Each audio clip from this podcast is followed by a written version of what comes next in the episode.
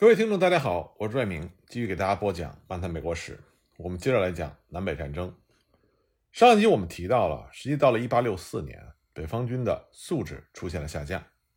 为了协调各条战线上的战略，北方在1864年实行了统一的指挥系统。林肯早在1862年任命哈勒克为陆军总司令的时候就有这个打算，但是哈勒克当时推卸了这一责任。1864年3月。格兰特前往华盛顿，担任了哈勒克的职务。但是格兰特并不是想当坐办公室的将军。此后呢，他就把自己的司令部设在了波特马克军团，同时实际上成为了该军在战略方面的战略司令官。而米德则保留虚衔，实际上当战术司令官。哈拉克也是欣然让位，下去当陆军参谋长。他待在华盛顿，而他的办公机关。则起到了通讯中心和作战中心的作用，把格兰特的命令传达给其遥远的部署。林肯这个时候终于有了一个在战略思想上和他相投的总司令，可以放手让格兰特果断的行动，而不必像对弗吉尼亚战场的前几任指挥官那样不断的督促了。格兰特认为，北方军各部队过去独立行动，缺少协调，就像几匹不愿意拉车的马。没有哪两匹马的劲儿往一处使，这就导致南方邦联可以把部队从一个地点调到另外一个地点，来解燃眉之急。林肯在过去两年中一直试图让数条战线的部队齐头并进，而现在格兰特已经制定出了这样一个全面的计划。他向绵延一千英里的五条战线上的北方部队发出了命令，让他们在春季尽早打响几个协调行动的战役。拥有约十一万五千兵力的波托马克军团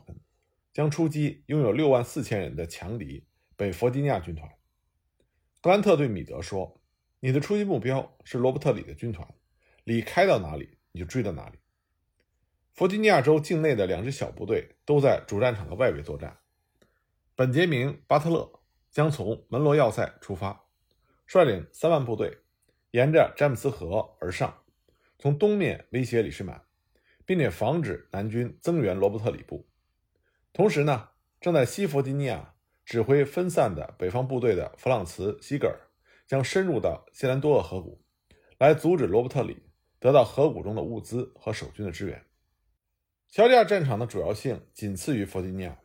谢尔曼的十万大军与约翰斯顿的五万大军在这里对峙。格兰特命令谢尔曼对约翰斯顿的部队采取行动，击溃敌军之后。从速进入到敌占区的内部，尽量破坏他的战争资源。班克斯将军将从新奥尔良移师到莫贝尔城下，等到占领这个重要的港口之后，就挥师东北，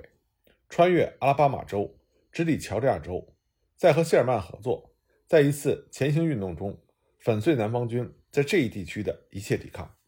不过，所有的军事计划在实践的过程中，大部分都会出现偏差。格兰特所制定的那些辅助性战役计划也出现了问题，其中的原因主要是因为南方军仍然拥有着很强的防御力量，同时也因为北方军的那些政治将军班克斯、巴特勒和西格尔并没有完全按照计划行事。在西部战场，格兰特和班克斯早在攻下维克斯堡之后就希望对莫比尔采取行动，但是林肯却命令班克斯的海湾军入侵德克萨斯州。当时法国正在墨西哥建立傀儡政府，林肯很想以北方在德克萨斯州的军事存在给予法国一点警告。班克斯在1863年所能做到的，不过是把旗帜插上德克萨斯湾沿岸的几块飞地而已。然而，1864年3月，他在路易斯安那州的雷德河溯河而上，准备打一场大规模的战役。他的意图呢，是拿下施里夫波特，然后以此作为跳板。远征德克萨斯，南方军的作战人数为三万人，分为几个分遣队，住在埃德蒙·史密斯直辖的外密西西比军区周围。路易斯安那州的南方军主力是由理查德·泰勒指挥，他是前总统扎哈里·泰勒的儿子。班克斯拥有一支两万七千人的部队，得到了戴维波特舰队威力强大的内河装甲舰队的支援，和班克斯协同的。是另外一支从小石城南下的北方军，人数呢是一万五千人。格兰特一开始就认为这个战役是一次徒劳的前置行动。他命令班克斯迅速地完成这一战役，然后驻守史蒂夫波特，再把主力部队调至新奥尔良，以发动莫比尔战役。但是班克斯迟迟不采取行动，把战斗打得是一塌糊涂。四月八日，泰勒的部队在位于史蒂夫波特南面四十英里的萨宾交叉路口击溃了班克斯的先遣师。第二天，北方军在普莱森特山守住了阵地，给前来追击的南方军迎头的痛击。如果是一位生气勃勃的将军，说不定在取得了这一次战术性胜利之后，就会迅速的进军施里夫波特。可是班克斯却决定撤退。他得知来自阿肯色州的北方军的纵队没有办法和他会师，主要是因为糟糕的道路和南方军的炮兵迫使他们返回了小石城。更为糟糕的是，已经非常浅的雷德河的水位还在迅速的下降，这很有可能把波特的整个舰队困在。亚历山德里亚的滩头上，幸亏当时在北方舰队中有一位威斯康星的伐木工人出身的上校，他避免了这一灾难。他监督修建了一组巧妙的水闸，从而使舰队驶过了滩头。等到班克斯的部队返回下游的时候，攻打莫比尔的时机已经错过了。就这样，林肯的德克萨斯战役从来就没有在德克萨斯进行实施，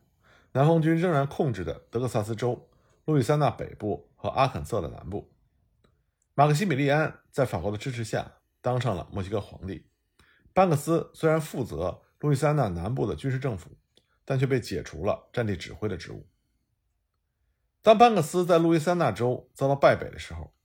巴特勒和西格尔也在弗吉尼亚州无法贯彻他们承担的那部分格兰特的战略。巴特勒率领了三万名装备精良的部队，沿着詹姆斯河而上。并在五月五日在里士满南面十五英里处登岸，他说不定就会因此而切断里士满通往南方的铁路，占领彼得斯堡，或者甚至直接攻入里士满。要知道，里士满那个时候只有临时拼凑的五千部队和同等数量的由政府支援所组成的临时民兵在防守。这些行动中的任何一个都会严重的削弱罗伯特里。当时李将军正在北面六十英里处。和格兰特进行殊死战斗，因为里士满和彼得斯堡之间的铁路是罗伯特里的生命线。可是巴特勒最终一事无成，他的部队并没有以其绝对的优势而大胆进攻，相反却是绝毫据守，只是扒掉了数英里的铁轨。随后呢，才于五月十二日小心翼翼地向里士满进军。这个时候，负责里士满防务的布雷加德将军，他所调集的部队在数量上。已经和巴特勒的机动部队相当了。布雷加德在五月十六日，在距里士满七英里处的德鲁里悬崖附近发起了一次反攻。虽然双方都是伤亡惨重，但是北方军还是被击退，返回了堑壕。而这些堑壕位于彼得斯堡以北的詹姆斯河与阿波马托克斯河之间的一条狭长陆地的对面，而南方军当时已经在北军的对面挖掘堑壕了。正像格兰特后来所说的那样，巴特勒的部队像瓮中之鳖一样被彻底的堵截住，已经无法对李士满进一步采取直接的作战行动了。巴特勒不仅没有能够打击罗伯特里的殿后部队，甚至也无法阻止布雷加德把近七千名援军派往了已经陷入困境的北弗吉尼亚军。巴特勒虽然表现不佳，但是他的政治影响仍然很大，林肯没有办法把他撤职。然而，倒霉的西格尔却没有能够逃脱这种命运。正像谢南多厄河谷纵深挺进的西格尔，在五月十五日在纽马克特遭到了五千名南方军的袭击而溃败。这次战斗之所以被人们所铭记，主要是因为弗吉尼亚军事学院的二百四十七名少年学员发起了一次士气高昂的冲锋。西格尔没有能够完成他的双重使命，那就是切断河谷通往里士满的铁路。和阻止增援罗伯特里的部队。五月二十一日，林肯解除了他的职务。本来呢，格兰特的作战计划是让巴特勒和西格尔分别拖住南方军的两条腿，然后呢，由波特马克军团主刀。现在他看到全部的计划都得由他的部队单独承担，那么这项任务就不可能轻而易举地完成了，因为波特马克军团在维持两周的战斗中所遭受的伤亡。比他在内战开始以来的任何一次相当的战斗中都更加的惨重。五月四日，北方军各师开始横渡拉皮丹河，去开始一次战役。北方希望通过这次战役，在一两个月内赢得这场战争。格兰特企图绕过罗伯特里部的右翼，迫使里的部队从堑壕里出来，到空旷的地面作战。罗伯特里接受了这个挑战，但他准备不等北方军走出那个叫做华尔德尼斯的浓密的树林时，就攻击他的侧翼。这是因为北方军的人数优势和炮火优势在密林中无法发挥出来。整整一年前，罗伯特里就是利用这样的地形把胡克将军击败的。现在他又打算对着格兰特故伎重演。五月五日，罗伯特里的先头部队和格兰特的南进部队遭遇了，大吃一惊的北方军正面迎敌，实施攻击，从而开始了为期两天的临海激战。树林十分的稠密和茂盛，士兵们难以直接看到敌人，只能向着发出声响和冒烟的地方开火，因为那些地方可能有敌人的存在。整旅的部队在树林中迷失了方向。军官们简直无法控制那些打得晕头转向的士兵，数以千计的步枪所喷出的火舌引燃了低矮的树丛，大批的伤员被活活的烧死。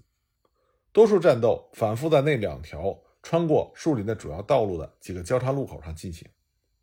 第一天结束的时候，北方部队仍然占据着那几个至关重要的交叉路口。当天晚上，格兰特就对他麾下的精锐部队第二军的军长。汉考克发出了命令，让他在拂晓时分向南方军的右翼倾全力进攻。联邦诸将都知道，南方将领朗斯特里特的那个军并没有能够在第一天按时到达参加战斗，所以他们希望在第二天朗斯特里特到达之前就攻击罗伯特里的侧翼。汉考克在五月六日发起的攻击最初进展比较顺利，南军的右翼被迫后撤了一英里。这里已经是罗伯特里的指挥所了，可是就在公告垂成的时候，横穿密林前进的北方军各旅开始乱成一团，而恰恰在这时，朗斯特里特的生力军迎面开来，他的先头部队快步开进了林间空地，而正在因为失利而焦急的罗伯特里试图亲自率领部队去攻击正在重新集结的北军防线，不过呢，他被部下制止了，因为过于危险。朗斯特里特不动声色地指挥了一次反攻，打得北方部队人仰马翻。上午晚些时候，朗斯特里特派他部分部队沿着尚未竣工的铁路道口，向暴露出来的汉考克的侧翼发起了突然攻击。现在轮到南方军在丛林处处驱逐北军各自为战。一时之间，烟雾弥漫，人声嘈杂。朗斯特里特正在策马向前侦察形势的时候，在一片混乱中。被自己人的榴弹击中，也许这片地区就是南方人的厄运所在，因为在一年前一次相似的偶然事件中，南方另外一位名将杰克逊就是在距离朗斯特里特倒下地点不足四英里处中弹。